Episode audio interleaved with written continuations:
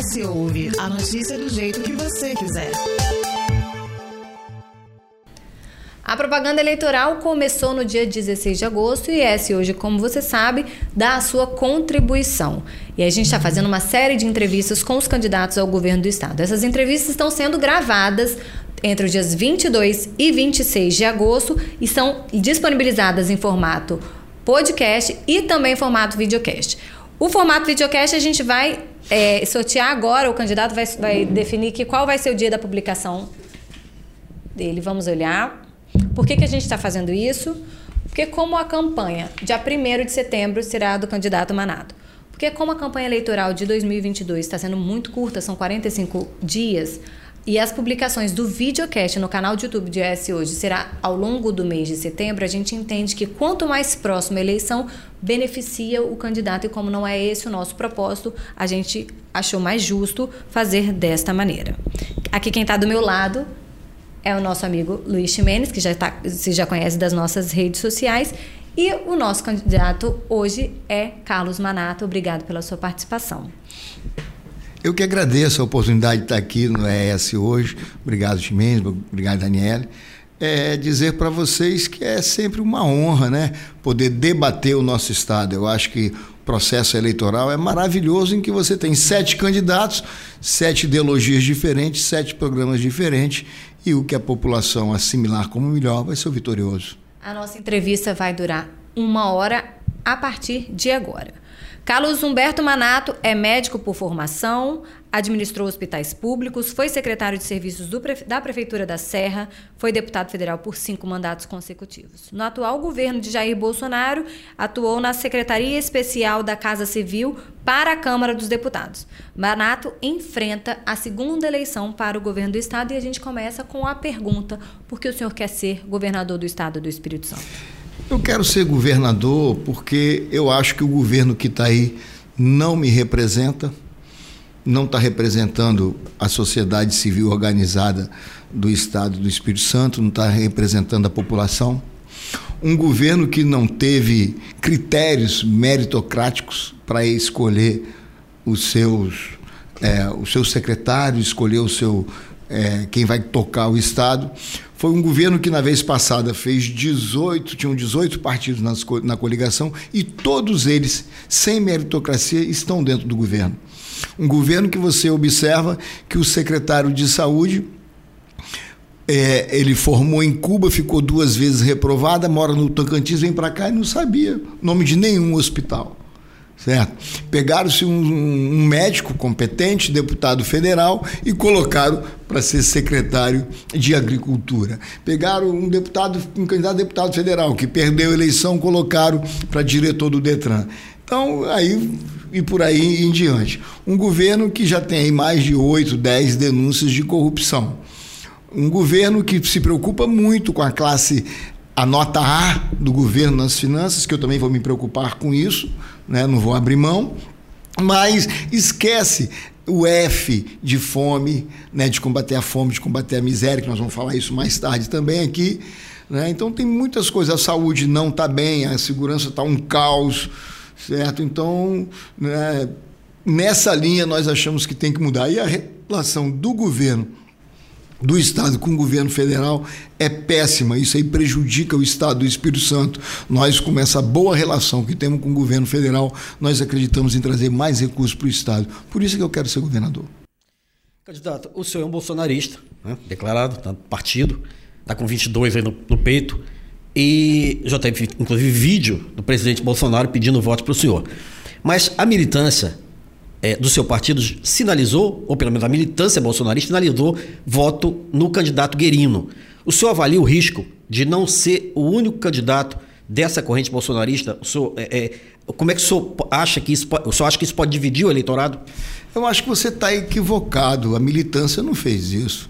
Eu fiz uma reunião quinto, domingo com todos os movimentos, B38, B22, né, é, soberano da pátria, é, o movimento conservador, direita Marataíz, direita é, Espírito Santo mesmo, direita Itapemirim, direita Serra, direita Guarapari, e todos esses movimentos, sem exceção, estão com Manato.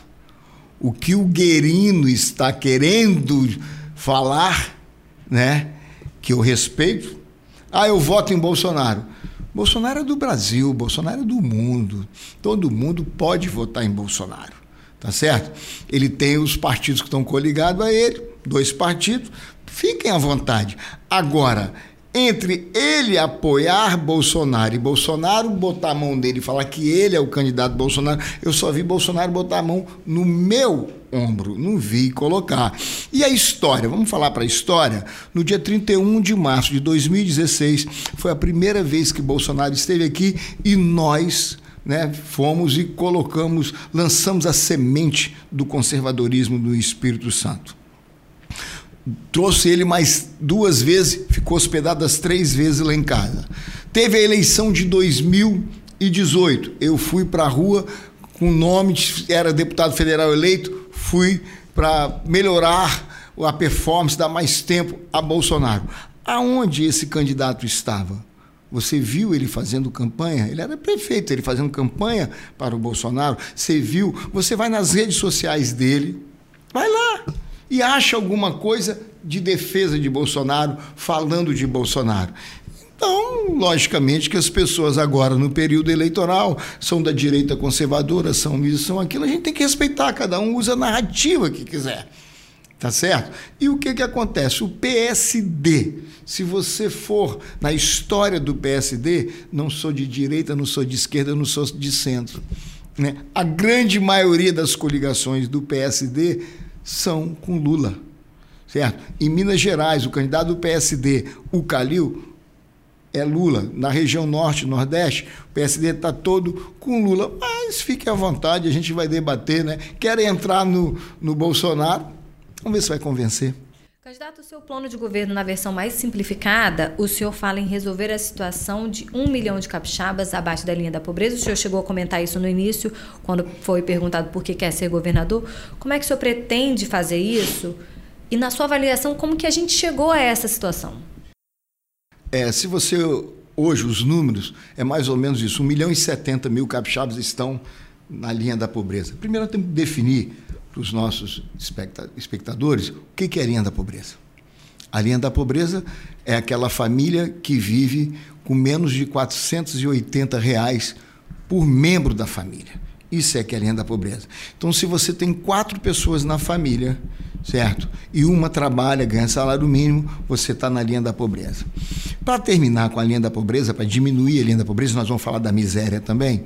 Nós temos que trabalhar muito, gerar emprego, gerar renda, e capacitar as pessoas. Então, eu acredito, se nós gerarmos emprego, gerarmos renda, e capacitar as pessoas para o mercado de trabalho e nessa família que tem quatro pessoas, você colocar uma no mercado de trabalho, você sai da linha da pobreza. Então nós podemos aprofundar depois o que fazer para gerar emprego, para gerar renda, capacitar as pessoas. Eu te digo por quê? Porque o Brasil de 2018 tinha 14,8 milhões de pessoas desempregadas. O Brasil de 2022 de hoje tem 9,3 milhões de desempregados. O Brasil de 2018 tinha uma massa trabalhadora de 85 milhões de brasileiros. O Brasil de hoje tem 98 milhões de brasileiros trabalhando. Então, nós estamos gerando emprego, Bolsonaro, né, a direita, gerando emprego, gerando emprego, mas o que está acontecendo? Nós estamos gerando emprego mas não tem a mão de obra qualificada. Eu fui andar no Polo da Glória, fiz uma caminhada bacana lá, e eles me pediram, senhor tem currículo? Nós estamos precisando de estoquistas, de vendedoras, de caixa, e nós não temos. Falei, gente, pega o, a associação de vocês, pega o CDL, pega alguém e vamos dar capacitação, cursos rápidos para colocar no mercado de trabalho. Então nós temos que investir maciçamente para colocar as pessoas no mercado de trabalho, que os empregos estão surgindo, mas não tem a qualificação. Mas além desse 1 milhão e 70, que aumentou 40% no último ano, era mais ou menos 730, 740, no último ano cresceu quase 40%, foi para esse número que você falou, 1 milhão e 70. Nós temos uma miséria. A miséria são 349 mil capixabas. A miséria é aquela pessoa que não tem para comer A miséria é aquela que o Estado não tem jeito, tem que entrar. Ela é aquela mãe que tem quatro filhos de quatro pais diferentes. É aquela mãe que veio morar na invasão por qualquer motivo, o marido trabalhou, perdeu o emprego e está na invasão. A miséria, ela vive com 168 reais por pessoa. Então, esse, o Estado tem que entrar com os programas sociais muito forte. Aí tem o Renda Brasil, Auxílio Brasil, Renda Brasil, que o Bolsonaro tirou o Bolsa Família, que era pelas prefeituras, que era politicagem, e colocou o Auxílio Brasil, que é quase, quatro vezes mais, e ele estimula o emprego. A diferença do programa da direita para a esquerda é que o Auxílio Brasil, se você arrumar um emprego, Daniele, você pode ficar ainda mais dois anos recebendo o Auxílio Brasil sem perder, para estimular as pessoas para irem ao trabalho. E nós, se você quiser, a gente já pode entrar na área social, como é que a gente, a gente pode falar depois. Como o senhor avalia que chegamos a essa situação? O senhor não acha que a pandemia foi determinante ou o senhor é, avalia que foi má gestão do atual governo? Duas coisas, né? A pandemia agravou, porque o que, que fizeram? Lockdown. Então, o governo do estado contra o governo federal né, foi lá e decretou o lockdown, um lockdown muito extenso. Os países é, já estão, já colocaram, já tem trabalhos aí que o lockdown foi péssimo. E o presidente falava: gente, vamos cuidar da saúde, mas vamos cuidar dos empregos, não vamos fazer lockdown. Porque o que, que foi a, a Organização Mundial da Saúde disse? O lockdown foi ruim, porque além de tudo, as pessoas começaram a pegar o Covid dentro de casa. Ao invés de na rua, estavam pegando dentro de casa para o isolamento. Quantos CNPJs acabaram, foram assassinados? Quantos CNPJs? Quantos empregos? Quantas empresas foram embora? Então isso aí agravou um pouco mais, certo? A miséria e a fome. Então tem culpa do governo pela forma que conduziu com o fique em casa. Né? Não era para ter sido isso, não precisava do lockdown dessa forma. Né? O que nós tínhamos que fazer era políticas. Ah, o shopping vai abrir de 14 às 20 horas. Está errado. Tinha que abrir 7 horas da manhã, meia-noite, para ficar, para estender mais, para as pessoas irem lá, o horário ampliado. No início, que todo mundo estava com trauma, né, nos primeiros 15 dias, alguma coisa poderia ser feito. Mas começar o seguinte: ó, esse comércio agora vai abrir de manhã, esse comércio vai abrir à tarde. Você está entendendo? Fazer intercalar. Não diminuir os horários de ônibus. Foi um crime aquilo. Tinha que ter aumentado a quantidade de ônibus certo? Então, eu acredito que a má condução da pandemia agravou muito mais. Né? Não agravou mais porque o governo federal deu mais de 60 milhões de Auxílio Brasil. Eu queria só é, bater mais nessa tecla. É, o senhor fala do Auxílio Brasil. E a gente falando aqui no nosso universo capixaba, é, o senhor ressalta que nós temos um, um nível de pobreza acentuado é, do seu programa de governo, do seu governo, e eu só fala em geração de emprego e renda, e é um qualificação. processo. Isso, qualificação, mas é um processo de, no mínimo, médio prazo. A curto prazo, como é que o senhor pretende resolver essa questão dessa pobreza que o senhor identifica? É, Olha só, a miséria, né, que é o, onde a gente tem que entrar mais, é na miséria que tem que estar tá passando fome. A linha da pobreza, ele não come proteína, ele não come, mas está se alimentando lá. A miséria não. A miséria é a fome. Como é que nós vamos fazer? Nós vamos entrar imediatamente, certo? Com os programas sociais. Nós vamos tirar dinheiro, que é onde não precisa gastar, tá certo? Você há de convir comigo. Se você perguntar ao cachorro onde faz carteira de motorista, vai falar que é no Detran. Então você não precisa gastar 21 milhões. Você pode mudar a lei para que o Detran faça outros programas e esses dinheiros e certo, para o combate à fome. O Estado não está combatendo a fome. Como é que nós vamos fazer? Nós vamos usar as pessoas que fazem trabalho voluntário hoje, as instituições que fazem trabalhos hoje e potencializar eles. Quem faz? As OCIPs fazem, as, o Lions faz, o Rotary faz, a maçonaria faz e as igrejas fazem. As igrejas têm algumas vantagens, independente de denominação, Daniela. Sem denominação.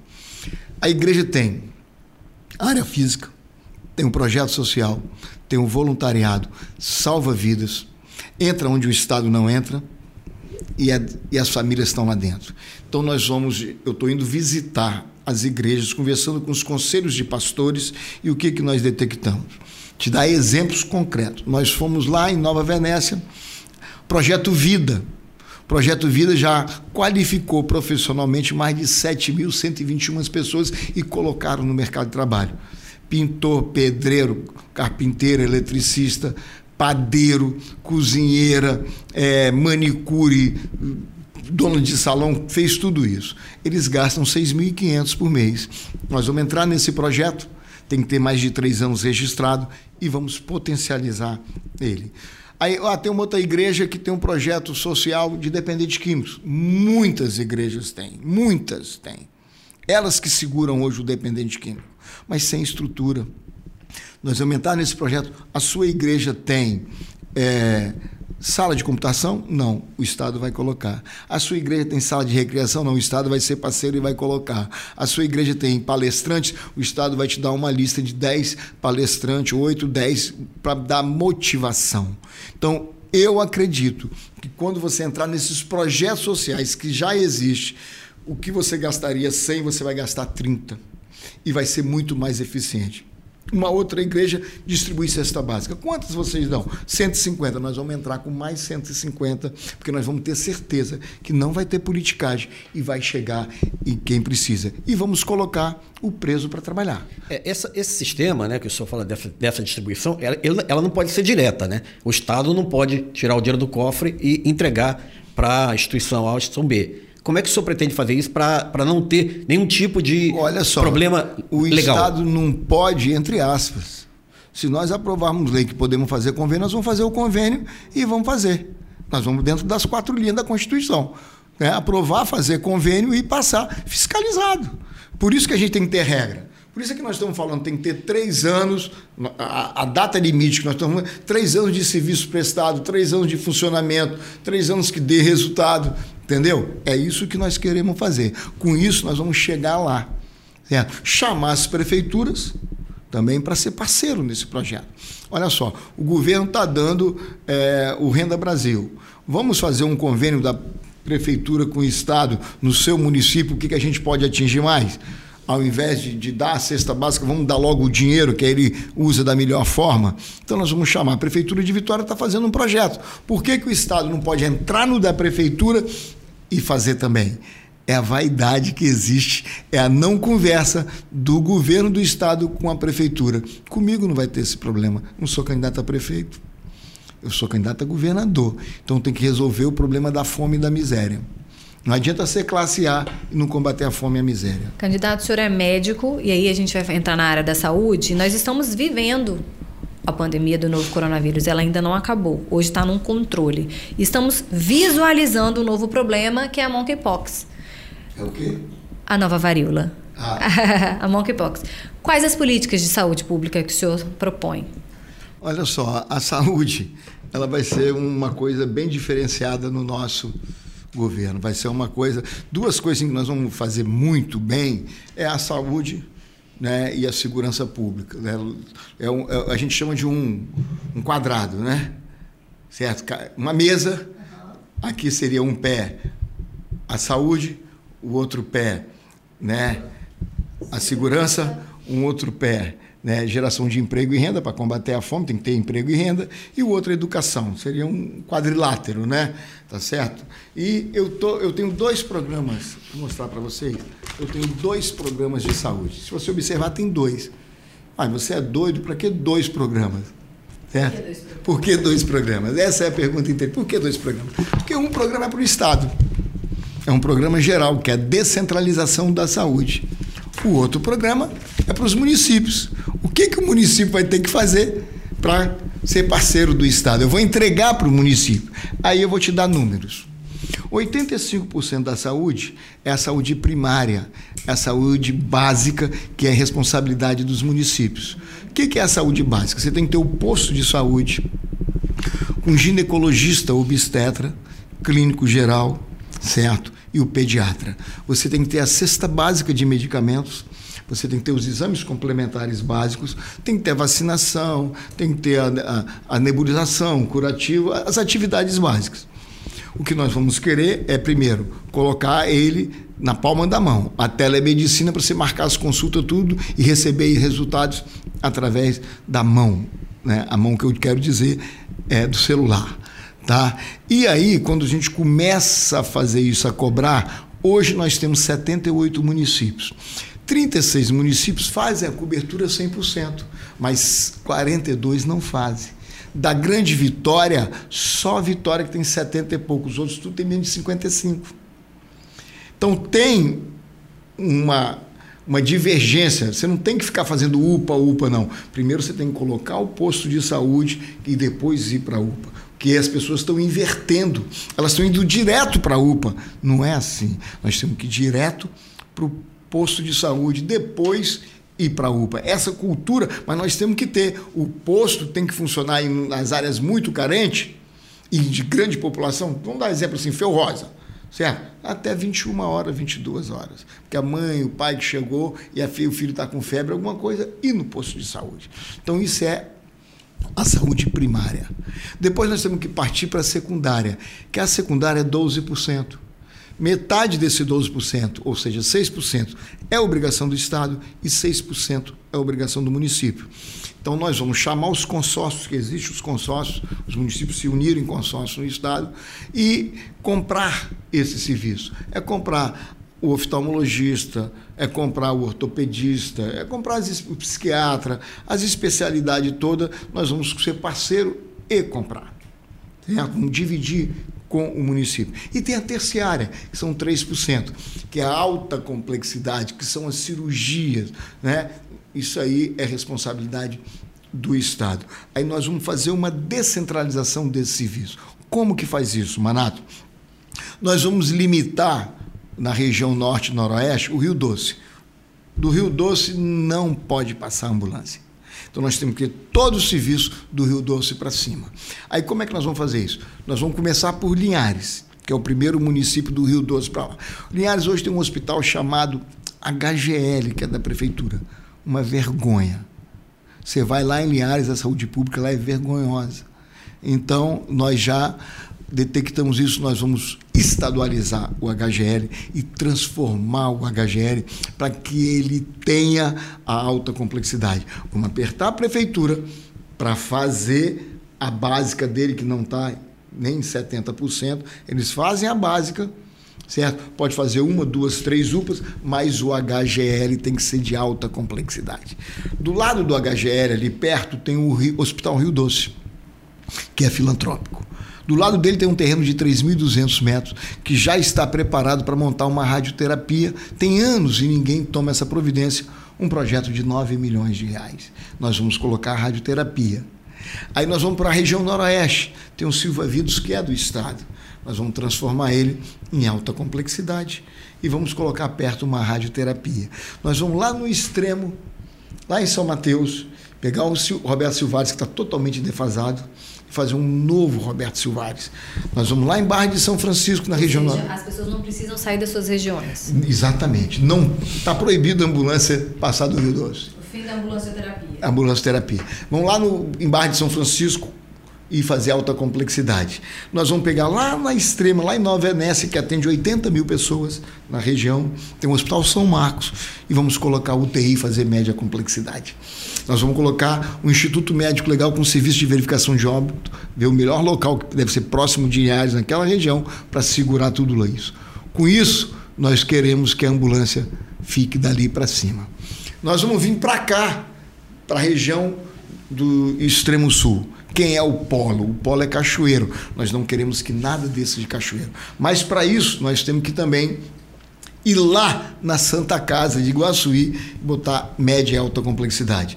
Temos que ir em São José dos Calçados, que é um hospital do Estado e da média complexidade. Temos que pegar em Jerônimo Monteiro, um hospital do Estado, fazer a média complexidade e colocar UTI. Nós temos que pegar em venda nova o Padre Máximo, botar média e alta complexidade. Nós temos que pegar o apóstolo Pedro dentro de Mimoso e colocar a média complexidade. Nós temos que vir a Guarapari e fazer um hospital que não tem um hospital decente hoje em Guarapari. Certo? Nós temos que pegar o hospital em Itapemirim e fazer a média complexidade. Com isso a gente segura a região sul e o Caparaó. Desafoga Cachoeiro. E aí eu fui conversar com os médicos de Cachoeiro, fazer um teste. Cheguei para os médicos, radiologistas, tem clínica radiológica, eu quero comprar serviço de vocês. Quero comprar sábado, domingo, feriado e todo dia de noite eu quero fechar o serviço de vocês para o Estado. Eu quero ultrassom, mamografia, ressonância magnética e tomografia. Eles perguntaram: quem vai pagar? Quem vai pagar é o contribuinte, que já recolhe os impostos. E esse dinheiro nós vamos usar. Opa, é conosco mesmo. Peguei os três hospitais filantrópicos principais: o Hospital Infantil, o Hospital A Santa Casa, né? E tem o Materno Infantil. Falei, eu quero comprar serviço de vocês. Eu quero todo sábado, domingo e feriado comprar cirurgia dia. Nós vendemos, você vai pagar mais. Eu vou usar o menor convênio que vocês recebem e vou comprar nesse preço. Então eu quero catarata. Catarata é duas horas. A Santa Casa já disse, desculpa, o evangélico diz que tem potencial para fazer 300, só faz 150 que o Estado não deixa. Então vamos passar para 300. Eu quero comprar vesícula, né, colestectomia, hérnia cirurgia de hérnia, cirurgia de variz são seis horas. E com isso a gente já começa a desafogar. Então vou mostrar, vou citar um exemplo concreto como acaba. Tem um município chamado Dores do Rio Preto, que fica 40 minutos de Iguaçuí. Iguaçuí tem ressonância magnética. Dores do Rio Preto tem 100, quase 100 represada. Eu chamei o prefeito, o prefeito Ninho, falei, prefeito, vamos acabar com, com a sua ressonância? Como? Eu tenho duas por mês. Como é que eu vou acabar? Eu tenho 100. O senhor consegue uma van no primeiro sábado do meu governo, 6 horas da manhã? Consigo. Eu quero de 16 lugares. Que eu vou pegar, nós vamos pegar 16 pacientes daqui e vamos levar para Guaçuí. Nós vamos deixar esses 16 lá e o senhor vai voltar. Agora, o senhor deixa ser pão duro e dá o lanche, tá? Aí, na hora do almoço, eu levo mais 16 e trago esses 16 de volta. Depois busco os outros 16. No sábado, num sábado, eu fiz 32. No domingo eu vou repetir, vou fazer mais 32. No outro sábado eu vou fazer mais 32. Eu fiz 96. Eu zerei a fila do prefeito em três, em, não, em dois finais de semana, em três vezes. Mas na segunda-feira à noite, a a van vai trazer de Alegre. Na terça vai fazer de Divino São Lourenço. Na quarta vai trazer de Apiacá. Na quinta vai trazer de Bitirama. E aí nós vamos todo dia trazendo 16, 16, 16, 16. E com isso nós vamos zerar as filas. Entendeu? Então isso é um projeto de descentralização da saúde. Só quem tem condições de zerar as 25 mil cirurgias que estão aí chama-se Carlos Manato, que eu conheço e tem apoio da classe médica. Só complementar, essa, esse projeto todo, né, pelo que eu entendi, ele passa necessariamente por é, é, abordagens é, diretas a essas clínicas, a esses, esses médicos. E, existe a possibilidade também do, do seu governo é, é, pro, é, propor concursos para contratação de médicos que trabalhem diretamente para o Estado? Olha só, sendo necessário, sim, nós podemos fazer. Mas hoje, para acabar com isso rápido, rápido como eu quero, em menos de um ano, eu não vou dar dinheiro novo. Olha o que eu estou falando, dinheiro novo. Todas as obras da Nelly que tem aí vão continuar, todas, 100%. Não vão fazer igual a esquerda faz para a obra, que Bolsonaro fez a transposição do São Francisco, estava parada há 12 anos, estradas que estão paradas há 20, 30 anos. Não. As obras que já foram, mesmo eleitoreiro, que foram dadas ao de serviço, vão continuar. Mas não vai ter dinheiro novo para a prefeitura, enquanto não zerar a fila da saúde. Mas não tem mais. Ou zero ou zero. Ele vai dar duas opções a ele. Então, nesse primeiro momento que nós queremos zerar nós vamos usar os hospitais próprios primeiro, os hospitais filantrópicos, as OCIPs, as organizações sociais, as PJs, todo mundo que quiser resolver, independente de quem é. Quer ajudar a resolver? Quanto custa? Eu acredito que nós vamos ter que mudar o orçamento da União, desculpa, o orçamento do Estado, priorizar e garantir recursos para zerar essa fila. Nós vamos fazer, vai ser prioridade de governo. Candidato, o seu marketing é, lançou, né? O seu marketing de campanha é Manato, candidato de todos. Mas o seu programa de governo, né? E, e, o senhor tem apoiadores conservadores. E a gente não vê no seu programa de governo áreas específicas para as mulheres, a população negra e a população LGBTQIA. Todo mundo está no programa de governo, todo mundo é igual. É o ser humano, nós vamos tratar de todo mundo igual. Independente de qualquer coisa, para mim todo mundo é igual. Você é ser humano? É. Você mora no estado do Espírito Santo? Mora. Você tem que ser tratado igual. Todo mundo igual. Vai ter. É, você acha que eu vou escolher quem vai fazer a cirurgia? Não, você vai fazer porque você, você é negra, não vai fazer. Ah, você é idoso, você não vai fazer. Você é, não existe isso. Ser humano, a sombra tem cor? Não. Então, nós temos que tratar todos iguais. O que nós temos são princípios, princípios éticos e morais nosso do conservadorismo. Deus, que nós somos cristãos, você também é, né? 87% da população. Então nós temos Deus, temos pátria, temos família, somos contra o aborto, contra as drogas.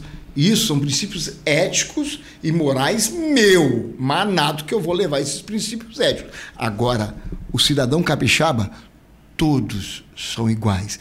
Todos vão merecer nosso respeito. Vou receber todos no palácio.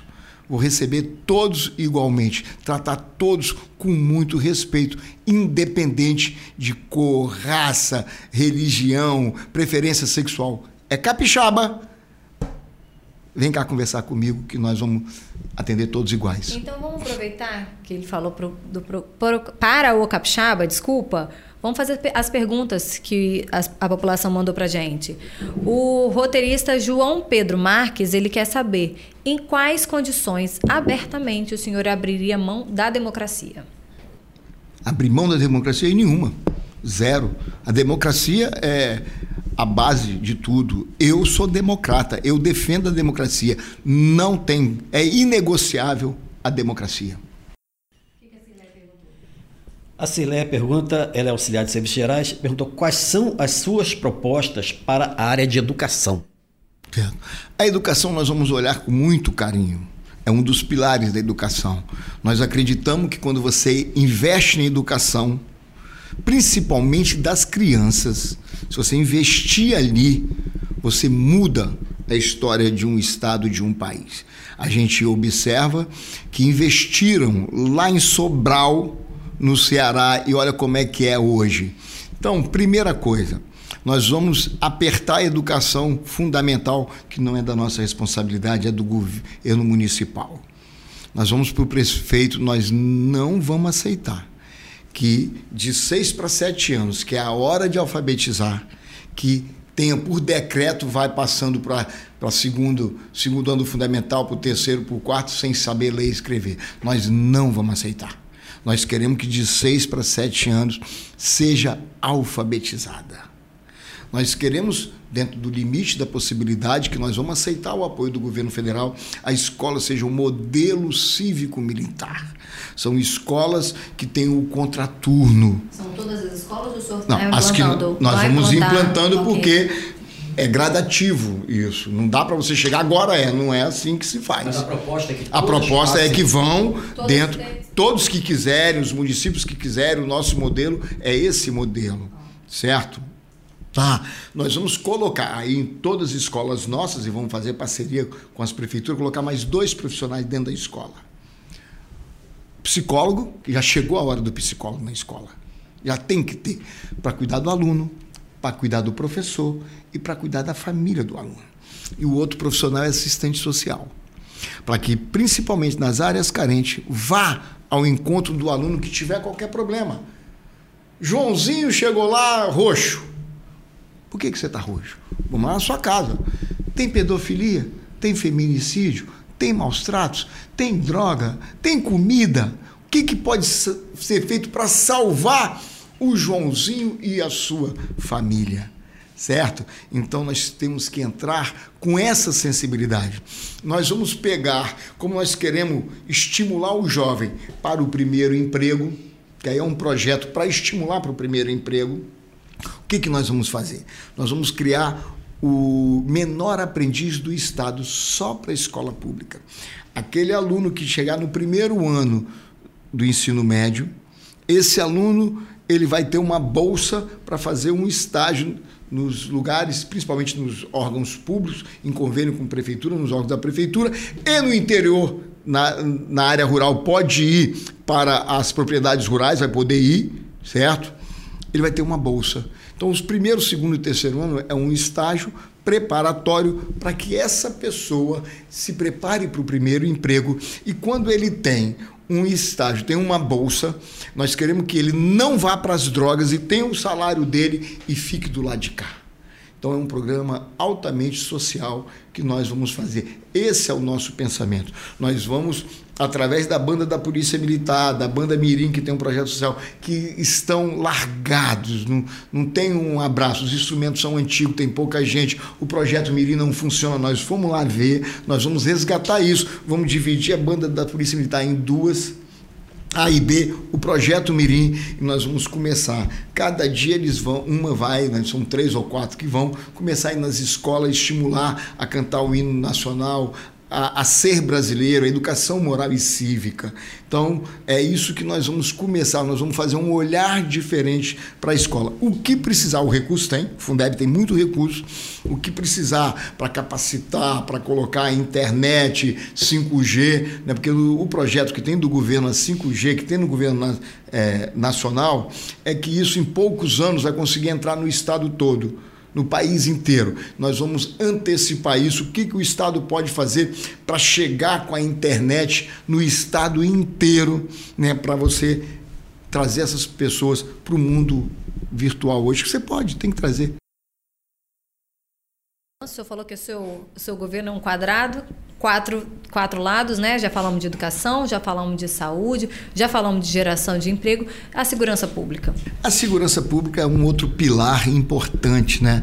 Nós vivemos numa onda de insegurança muito grande. E nós fomos, nós fizemos umas 15 reuniões com o operador da segurança pública para fazer o projeto. Quando nós começamos a conversar, e eu falei, gente, eu sou médico, mas eu tenho, eu estou vendo que a segurança pública tem muito problema e eu gostaria que vocês, que são operadores, tinha começou com uns policiais militares, depois veio um bombeiro, depois veio a polícia civil, foi aumentando o leque de conversas forças e pedir policiais. as forças policiais. E eles né, falaram, tudo bem, nós vamos ajudar o senhor. Nós estamos vendo que o senhor está com boa vontade. Agora, nós vamos fazer o projeto. Quem vai operar? Falei, lógico, quem vai operar é quem vai fazer né? Então o senhor não vai trazer ninguém de fora? Eu falei, não, eu não posso pedir a vocês para fazerem um projeto e trazer gente de fora. Eu falei, mas os últimos governos fizeram isso. Trouxeram gente de fora. O último, primeiro secretário veio do Rio de Janeiro. Então, primeiro compromisso vocês fazem e nós vamos garantir que vocês sejam os operadores. O comando, né? Foi o primeiro item. Segundo item, é, a polícia está muito desmotivada, governador. Muito, muito. Falei, está é, faltando equipamento? Não, nós temos aí carro, viatura. Tem quase uma para cada policial. É o nosso salário. O nosso salário são 20. São, é, nós estamos entre as 10 maiores economias do Estado e é o 25. Hoje nós estamos ganhando, né, o praça que entra, menos, com todo respeito à Guarda Municipal, que merece, nós estamos ganhando menos do que ele. Então nós queremos salário. Como eu olhei e era verdade o que eles falaram, eu cheguei e falei o seguinte: tudo bem, eu dou o salário para vocês. Nós vamos corrigir isso que está defasado. Vocês fazem o que eu quero? O que, que o senhor quer? Eu quero o que a população que vai me eleger quer. E que vocês querem que eles querem. É o policial na rua. Nós precisamos de ter policial na rua. Nós vamos para a rua, mas nós não temos efetivo. O efetivo está defasado. Tem mais de 3, quase 3 mil vagas. E eu estou falando isso há 10 meses, vaga, vaga, vaga. De tanto me ouvir o governo do Estado, eles me ouvem. Eles me, eu não sou novela, mas eles me seguem, eu gosto disso. Né? Eles agora abriram um concurso, agora, eleitoreiro, de 1.070, quase 1.100 vagas, né? que está errado, hein? Mas tá errado, tá. Porque a academia de polícia só pode treinar 500 de vez. Mas eu amei que ele botou mil, porque eu não sei aonde ainda nós vamos comprar. Nós vamos comprar a qualificação dos 500.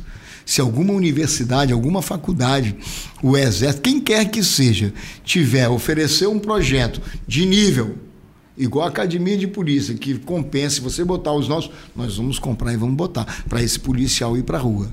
E aí começaram as outras coisas a surgir. Nós temos que investir na inteligência da polícia tanto da Polícia Civil quanto da Polícia Militar, na inteligência, na prevenção.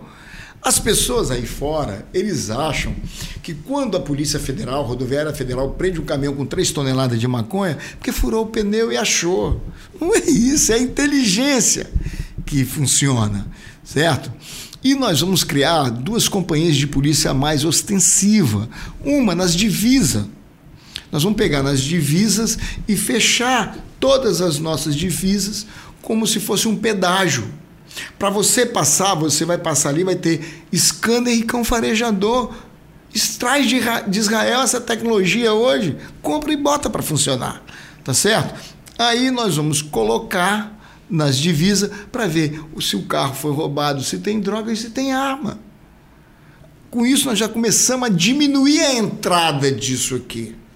Então, você não vai atacar lá o problema, você vai atacar na entrada. Quando você diminui aqui, você diminui lá. E vamos criar rural também. Hoje, o rural, o agro está desprotegido.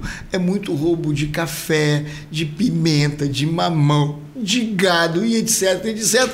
E as maldades com as famílias. Então, nós vamos criar quatro, uma no norte, no noroeste, no litoral sul, ali no centro serrano que vai ter delegacia própria rural para atender essas decorrências. E aí vem agora o pulo do gato, porque nessa iteração nós temos conversado com as guardas municipais, temos conversado com a Polícia Rodoviária Federal, com a Polícia Federal, com os vigilantes privados, que são 11 mil, e que eles têm sistema de vigilância que não é interligado com a polícia e pode ajudar. A Polícia Rodoviária Federal tem que não é interligado, porque fica a disputa quem é o pai da criança. A Guarda Municipal tem. Então, o que, que nós vamos fazer? Os pequenos municípios que não têm guarda municipal e não precisam de guarda municipal, através do FUSP, que é o Fundo da Segurança Pública, nós vamos estimular, fazer uma parceria com esses municípios pequenos para criar a Guarda Municipal Rural, auxiliando a Polícia Militar que vai estar nesse combate. Você pode pegar essa guarda municipal e colocar elas em pontos que eles conhecem, aonde passa o traficante, aonde passa o roubo de carga. Você pode pegar como auxiliar da polícia certo? Militar, a, a, Guarda Municipal Rural que vai ajudar esse combate. Aí eu acredito que a parceria entre o Estado, a parceria com o município, nós vamos conseguir resolver. E me perguntaram ontem, efetivo para isso? Aí eu respondi, nós temos hoje o pessoal da reserva. Nós, como não é uma aquela operação ostensiva, é mais de fiscalização, de olhar, de ver, né, de controle, não é isso a palavra de controle? Nós vamos pegar os policiais que estão na reserva, aqueles que queiram contratá-los de novo e colocar para fazer esse serviço para não desmobilizar o nosso efetivo até abrir concurso, que é mais demorado. Não corre o risco de se transformar na polícia paralela, não? Não, com certeza não. Isso aí é específico para fazer a, a, a polícia rural. Né? A parte rural, a parte urbana, nós fazemos o normal que nós já temos. Nós vamos fazer a parte rural em parceria com a, a, a Guarda Municipal. Né? E esses postos na divisa, nós vamos jogar tudo é, o pessoal que veio da reserva. Em alguns lugares que, se precisar, o plano B é a contratação da Guarda Armada no mercado. Candidato, é, eu queria saber o seguinte: eventualmente, né, senhor, se eventualmente o senhor vencer, como, qual vai ser o seu primeiro ato de governo? E quais as prioridades que o senhor imagina que, ou o senhor tem conhecimento, né, diante do seu levantamento, do seu, do seu programa de governo, que imediatamente áreas que precisam com urgência de, de resolução, né, os maiores desafios em 2023? Ah, ah, o primeiro desafio é fazer o que o nosso presidente fez, né? É a meritocracia. Nós vamos colocar as pessoas competentes no lugar certo, tá? Nós não vamos pegar pessoas que perderam a eleição para vir para cá, como foi feito 18 partidos e lotear o governo. Quando você trabalha com a meritocracia, você já dá transparência aos seus atos, você já coloca pessoas competentes que vão ajudar a resolver o problema. Nós vamos na equipe de transição já começar a enxugar a máquina, enxugar a máquina, tá certo? E vamos começar a desenvolver esses projetos. Então, eu até brinco, em tom de brincadeira, que eu serei um segundo secretário de saúde. Logicamente que isso é um, um modo carinhoso de falar que eu vou cuidar com olho, com lupa. Nós vamos ter o secretário de saúde, que vai ser uma pessoa competente, com formação, e nós vamos chegar, ó, nós vamos agora, você começa a preparar, a chamar os prefeitos para eles. Eu vou falar para os prefeitos numa reunião, vocês começam a trazer, zerar a fila. Como nós vamos fazer? Eu não vou dar dinheiro novo para vocês se vocês não trouxerem isso. Nós vamos pegar o grupo que ajudou a fazer o projeto da Polícia Militar. Ó, agora vocês vão fazer o projeto de segurança pública para funcionar, vamos preparar para fazer, ver os lugares da divisa onde nós vamos ter os pontos, ver os lugares onde nós vamos ter os pontos de. de da, da, da, do, do, rural, começa a desenvolver isso aí. Vamos já, então nós vamos já na transição começar a tocar isso aí.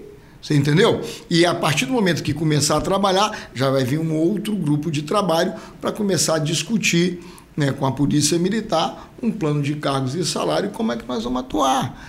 Então, quer dizer, na transição já começa o governo, já começa a atuar e nós queremos, quanto mais rápido, a saúde, se eu puder, não vou dizer dia primeiro, porque dia primeiro é dia festivo, mas no dia 2 o pau come. No dia 2 o pau tem que comer. Nós temos que chamar e eu tenho vontade de no dia 2, eu não sei nem que dia da semana é, de estar lá, certo? Em Dores do Rio Preto para entrar na van e ir fazer os primeiros exames lá em Guaçuí. É, mais no início da, da, nossa entrevista sobre grande conjunto de, de partidos numa, numa candidatura e a sua candidatura, e falou de meritocracia agora. E a sua candidatura, ela é PL-PTB, com o Bruno Lourenço, que inclusive é o quadro que vai fazer, que forma sua chapa como vice. E tendo apenas dois partidos, o, o senhor avalia que fica muito mais fácil montar uma equipe de secretariado, porque não tem compromisso com outros, outros partidos? Com certeza. Eu não fiz negociata. Não tem negociata zero. Eu não tirei uma pessoa para. Oh, para você não ser senador, eu te dou isso. Para você não estar tá na majoritária, eu te dou mais isso. Eu não fiz isso. Eu sou do PL, o PL me deu carta branca. Vai tirar muito, vai ter muita gente da iniciativa privada no seu, no seu governo? eu acredito que quase 100%. Certo? Na Logicamente. Segurança não, né? Na Oi? segurança, não. Na segurança, não. né? Depende é seu compromisso com né? Não. Na segura... Tem alguns setores que não tem jeito. Eu vou te dar exemplo. A segurança, eles que vão decidir. E eu falei, não quero três nomes. Ah, não quero três nomes. Vocês vão trazer os nomes e nós vamos colocar. Por que isso? Porque se traz três, já tem um problema. Um deputado quer um, outro quer outro, outro quer outro, já criou problema para mim. Então, segurança tem órgãos que é meritocracia, certo? A meritocracia dentro do governo. Dentro do governo, é isso que eu estou falando. Na iniciativa privada, é o que a gente diz. Então, eu preciso trazer alguém que seja da iniciativa privada, eu vou trazer. Lógico que tem cargo que é político, tem, mas também meritocracia dentro da política. Vou te dar um exemplo. O governo Bolsonaro trouxe a deputada estadual Cristina, Tereza Cristina. Ela veio do agro, ela nasceu no agro, ela conhecia o agro, foi uma das melhores ministras da, é, de agricultura que, na história do país. Então, a Casa Civil. Casa Civil é um lugar político. É um lugar que você se relaciona com a Assembleia né? Você tem uma relação com os prefeitos também. Então aí é um lugar que tem um espaço para um político que tem essas características de negociação. É um, um local. Mas Secretaria de Esporte não é local, Secretaria de Turismo não é local. Eu vou trazer alguém do esporte, vou trazer alguém do turismo. Então, aí tem que vir da iniciativa privada. Os bancos, os bancos, se eu puder e conseguir quadros dentro dos bancos, serão de dentro dos bancos. Quadro de carreira do Banesh, ou que a pessoa tenha na iniciativa, ah, eu fui 35 anos do Bradesco, 35 anos do Banco do Brasil, né? Tá no segmento, essa pessoa você pode colocar numa diretoria, colocar em algum lugar. Agora, o que eu puder trazer o funcionário de carreira para ocupar aqui, eu vou fazer.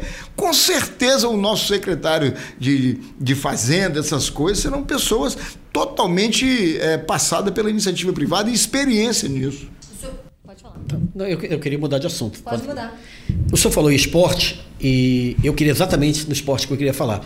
É, o, o esporte, ele está, digamos assim, pendurado nesses quatro pés da sua mesa aí. O esporte é inclusivo, o esporte tira o, é, é, é educa, o esporte é, é, contribui com a saúde do, do jovem, o esporte é, é, tira o, o, jovem da insegurança, né, da insegurança pública, vamos dizer assim.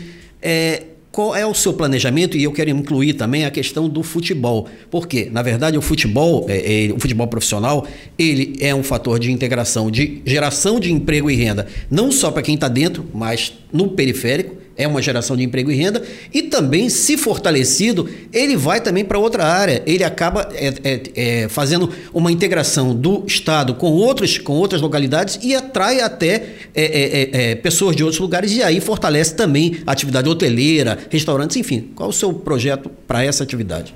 Olha só, o futebol profissional, nós temos que. Ele, muitos anos que está na mão das mesmas pessoas né, que não tem olhado para o futebol profissional, né? Tem quantos anos que a gente não consegue uma evoluçãozinha na classe D? Muitos anos. Na série D, né? Chega na série D, ganhou na primeira fase, na segunda foi para o prego, não é isso? Então eu acho que nós temos que fazer uma reformulação da federação, certo? E o Estado tem que ser parceiro dos clubes, dar condições. Se o Estado não tiver através do Banesh, porque o Banesh nós queremos, não vão vender. O Banesp nós vamos enxugar e vamos botar o digital, pegar os melhores programas do Brasil de funcionamento de banco e botar no Banesp para ele dar muito lucro. Para dar lucro para voltar para quem é o dono, que é o povo capixaba. 93% do povo capixaba. Então esse Banesp nós queremos usar ele para o esporte, para o turismo, para o apoio cultural, chegar para as prefeituras e trazem a folha de pagamento para cá, que nós vamos devolver para vocês alguma coisa nas festas de vocês. Quando for ter a festa, o Banesh vai entrar patrocinando. Mas traz a folha, né? Nós vamos fazer um trabalho desse com os prefeitos. Você quer dinheiro? Então traz para cá a sua folha de pagamento. Então, é dessa forma que a gente está tá pensando. Então, olha, bom, nós temos aí oito times, dez times.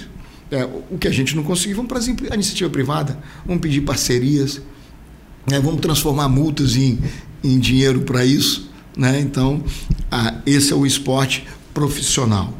Tá? Agora, o que me preocupa é o amador, é a escolinha. Nós queremos ir lá na escolinha. Certo? Aí é que entra o esporte como agregador de tudo que você falou. Essas escolinhas que estão lá, que a camisa já está a propaganda do supermercado que deu nem aparece mais.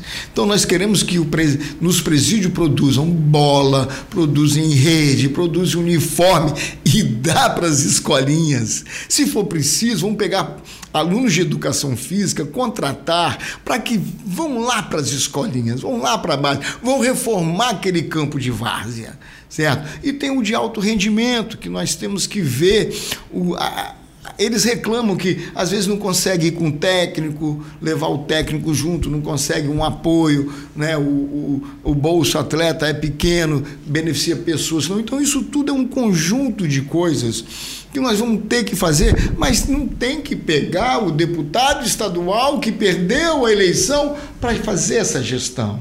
Nós queremos pegar profissionais que conheçam do esporte, porque tudo que você falou, você tem razão.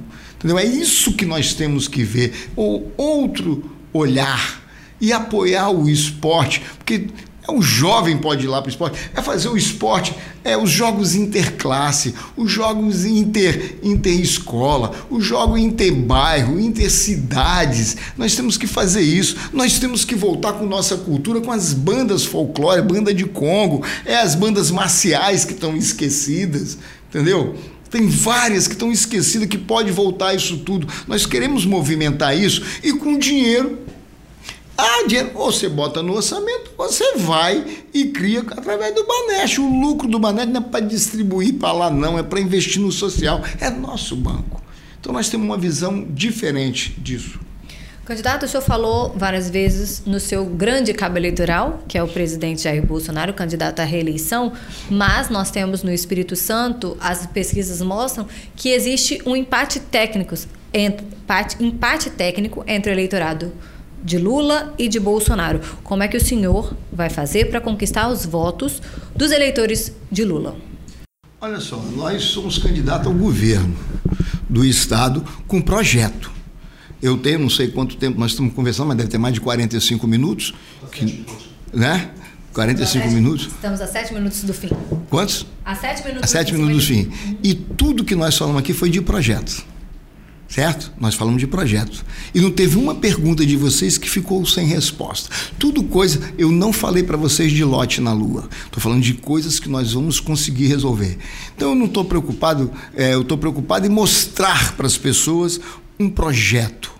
E eu estou convidando as pessoas, independente de qualquer coisa, para conhecer esse projeto, debater esse projeto comigo, que no meu site tem lá ele na íntegra, são 152 páginas, tá certo? Tá aqui, ó, tem 152 páginas, tá? Para dar suas opiniões, participar, para amadurecer, para a gente implementar. Então, quem conhecer esse projeto, não tem dúvida que ele vai votar no Manato. E vou mais, nós, como o nosso tempo de televisão é 1 minuto e 17, é muito pequeno, é, nós criamos um quadro, já gravei quatro programas, que é o Na Cozinha com o Manato. Vocês sabem que eu gosto de cozinhar, não é segredo para o Espírito Santo que eu gosto. Então, como é que é esse quadro? Eu, na minha casa, na minha cozinha, na minha bancada, eu cozinhando com três, quatro pessoas de um segmento. Então eu já gravei com a Polícia Militar, né, a área de segurança, tá certo? Eu já gravei com o meio ambiente, eu já gravei com os movimentos sociais, né? Então nós vamos gravando e ficamos uma hora eu cozinhando e fazendo pergunta a você. Como é que está isso? Como é que está a segurança? O que, que a gente pode fazer para melhorar a segurança? Eu cozinhando, eu entrevistando. Lá, se vocês forem lá, eu posso pegar um jornalista, botar lá e eu vou perguntar a vocês. Você está entendendo? Então, eu cozinhando e perguntando, falando de um tema, fazendo esse debate para agregar valores ao coisa. Então, eu acredito que esse programa, que é inédito no Brasil, ninguém nunca fez, é mais um atrativo para as pessoas participarem e perguntar, porque eu não tenho tempo de televisão. E eu queria até perguntar exatamente isso, é uma pergunta que eu estava guardando aqui para fazer, porque se a gente olhar para a pesquisa, Hoje a gente vê que a pesquisa, que está demonstrada, eu não sei qual é a sua opinião sobre pesquisa, né? não vamos entrar nesse mérito, mas, mas a pesquisa não lhe é favorável. Então eu ia perguntar exatamente qual é a sua estratégia para tentar reverter esse quadro que hoje não lhe favorece. Pesquisas é, realizadas por ES hoje colocaram o Manato desde dezembro, dezembro, maio, junho, julho, e agora a gente está fazendo uma do mês de agosto. E todas elas o senhor está na segunda colocação. É, e a última que vocês fizeram está dando segundo turno. 13% a mais para dar segundo turno. Aí eu vou te dizer uma coisa, vamos lá. Uma pesquisa que saiu do Instituto aí, que era Ibope, mudou de nome? É, agora é IPEC, não é isso? No dia 6, dia 6, certo? De outubro de 2018, foi publicada num jornal dizendo que Manato tinha 14%. Aí no outro dia, que foi no domingo, as urnas mostraram que Manato tinha 27,5%. Então, como é que eu vou acreditar nisso? Tá certo?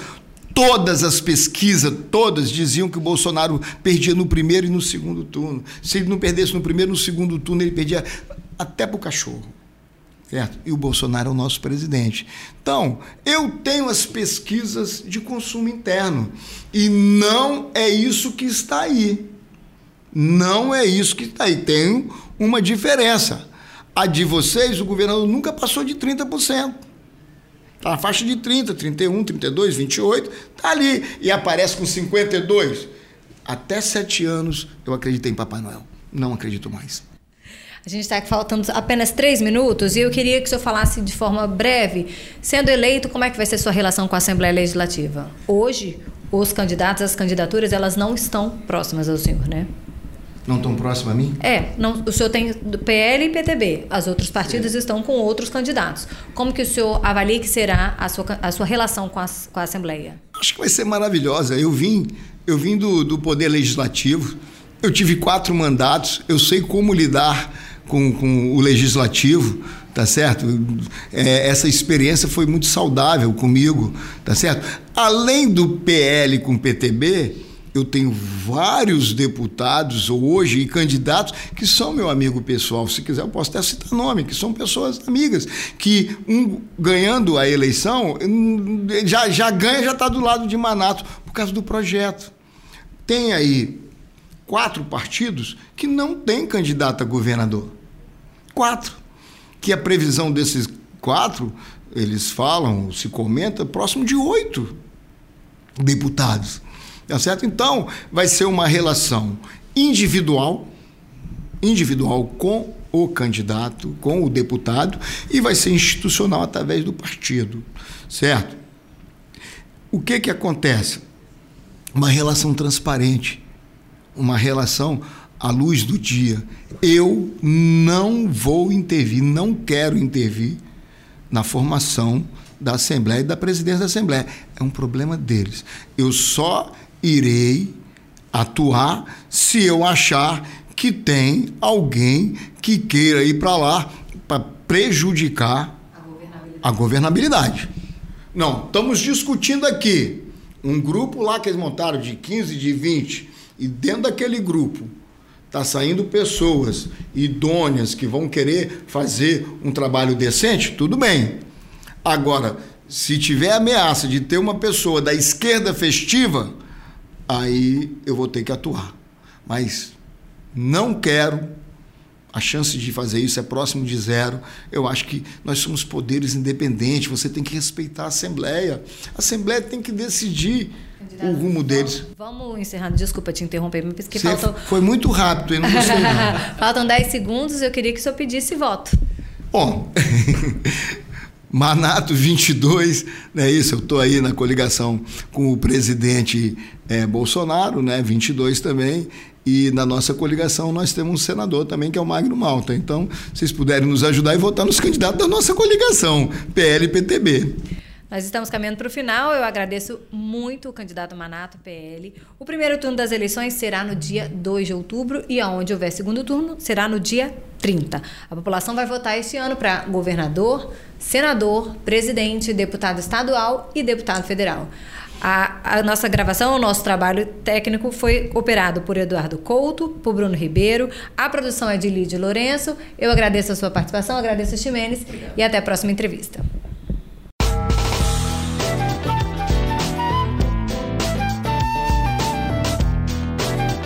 Você encontra o ES Hoje nas redes sociais pelo arroba Hoje, no canal do YouTube e no site eshoje.com.br.